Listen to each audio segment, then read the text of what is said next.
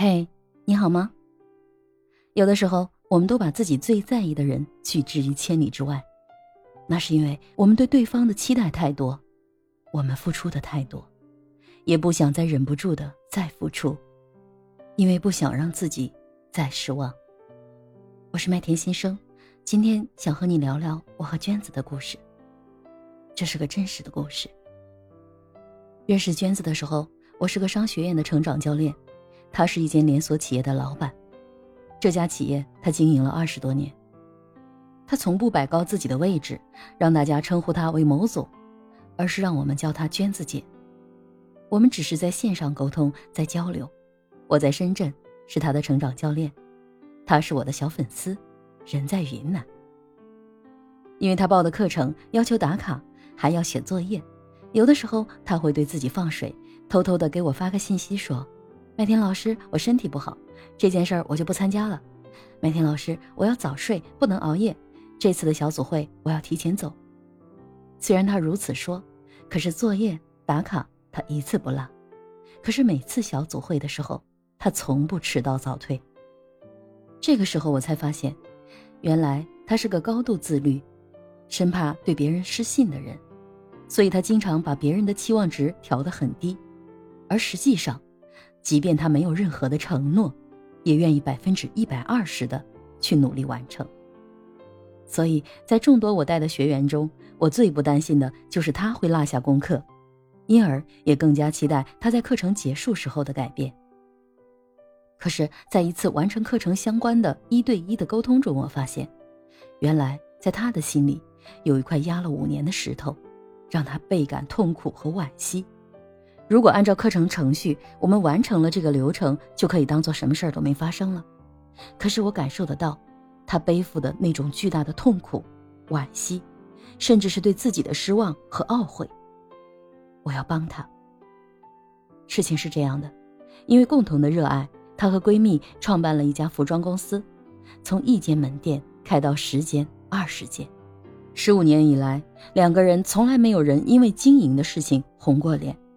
不管是零三年的非典，还是零八年的金融风暴，不论企业有什么样的风雨，他们都一路走来，一起创业，也一起创造财富，一起见证彼此恋爱、结婚，分享婚姻中的琐事和孩子成长的痛苦和快乐。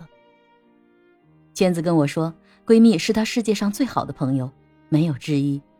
他们一起买人生的第一件珠宝，一起第一次出国旅行。他们甚至是比丈夫和孩子更为亲密的伙伴，他们可以完全分享彼此的秘密。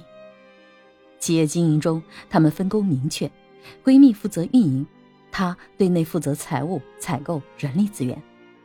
十五年来，他们的门店一间又一间的开，两个人也从一个城市一起来到另外一个城市定居，这份感情真的让人羡慕。商贸公司毕竟是市场信息不对称的产物，伴随着互联网对实体经济的冲击，他们的生意开始下降。两个姐妹都在努力的想办法。后来，闺蜜去学了一个服饰搭配的课程，然后就想要开始做培训。在她看来，企业如果还按照过去的老思路，只是开店卖衣服，很难有持续的竞争力。她想要做培训，不但帮助员工提升专业能力，增加业绩。也能够培养顾客的审美，对门店增强顾客的粘性，同时也可以服务好其他的和他们一样的公司，多一个经济来源。而娟子则认为，这样会分散精力和资源，让本就经营困难的企业雪上加霜。生意不好就该好好的去做运营，还到处的去讲什么课呢？两个人沟通了很多次，都没办法让彼此接纳对方的观点，最后。只能惨淡收场。离开那天，闺蜜哭了。她说：“娟子，我多希望你能够支持我的梦想。”娟子在心里头，她其实也在说：“不要走，我需要你。”可那句话，她没有说出口。从那以后，这对合作了十五年的伙伴和闺蜜，再也没有联系过。闺蜜离开了公司。开启了自己的培训公司，而她继续经营的这间企业。开始接手闺蜜原来负责的运营工作。这个时候，她才发现，做了十五年的撒手掌柜，原来这么多年闺蜜承受了这么大的工作强度和工作压力。门店多，人员不稳定，还要经常出差。一到店里，培训、陈列、商品流通、人员访谈，一堆的事情压下来。她从开始怨闺蜜在自己最需要她的时候离开，到开始怪自己，不应该害怕改变，不应该不支持闺蜜的，哪怕是完全是私心的小小心愿。五年过去了，娟子只是通过朋友圈或是他们共同的朋友关注和了解闺蜜的近况，听朋友们说她做得越来越好，走到哪里都有人叫她老师，她也为闺蜜实现自己的梦想而感到欣慰。那一天，娟子和我的电话聊了一个多小时，讲这个故事的时候，娟子哭了好多次。她说，她深深的感谢那位闺蜜曾经对企业的付出，即便事业上有分歧，即便再也不合作了，可她也希望和她继续做好闺蜜。看到她的事业做得越来越好，真的替她开心，她也更加怀念那份从小陪伴她的情感，想念那个。陪伴她整个青春的闺蜜。为了推动她面对这份背负了多年的自责和愧疚，我留给她的作业就是去做情迹突破，突破这段珍贵的友情。我说，无论你们能不能和好如初，至少我期望你不再背负，不再难过。这个特别的作业，她拖了两周，他也一再跟我表示他已经放下了，作业已经完成了。可是我并没有感受到他放下。于是我就用了激将法，我说：“你再这样，我就不让你毕业了。这是最重要的作业。”然后再跟她聊了聊她的顾虑，她害怕再被拒绝，害怕闺蜜还在怪她。于是我说：“你有没有想过，你们分开的时候，她已经四十几岁了。一个女人在四十几岁的时候还在跟你说她的梦想，你有没有想过，这个梦想多么来之不易？”作为一个闺蜜，她真的需要你支持，可能就是单纯的支持她的梦想而已。从合作伙伴的角度，从企业经营的角度，她这样撂挑子确实会给你造成困扰。可是从闺蜜的角度，为了工作而要求闺蜜去放下自己的梦想，这样做，是不是有点太自私了呢？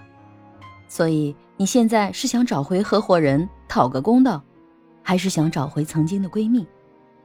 既然你如此珍惜，讲了这么多你们的美好时光，你有没有想过，其实他也和你一样，关心着你，祝福着你。那天很晚的时候，她终于鼓起勇气给闺蜜打了电话，还写了长长的分享给我，分享她的如释重负，和找回多年好友的喜悦。果然，闺蜜和她一样，一直在默默关心着她的事业和她的一切，也在祝福着她。他们见面之后，不出意外的抱头痛哭。后来，他们不但和好如初，在事业上有了更好的合作，彼此关照对方的事业，用新的方式互相支持，继续手拉手前行。在他写给我的长文中，有一段是这样的：“我要用自己的价值观去度量全世界，即便你认为最熟悉的人。当年，我一直站在自己的角度去思考问题。”而从来没有考虑过闺蜜要什么。现在我终于认识到，尊重和理解他人，成全他人，是内心强大的选择。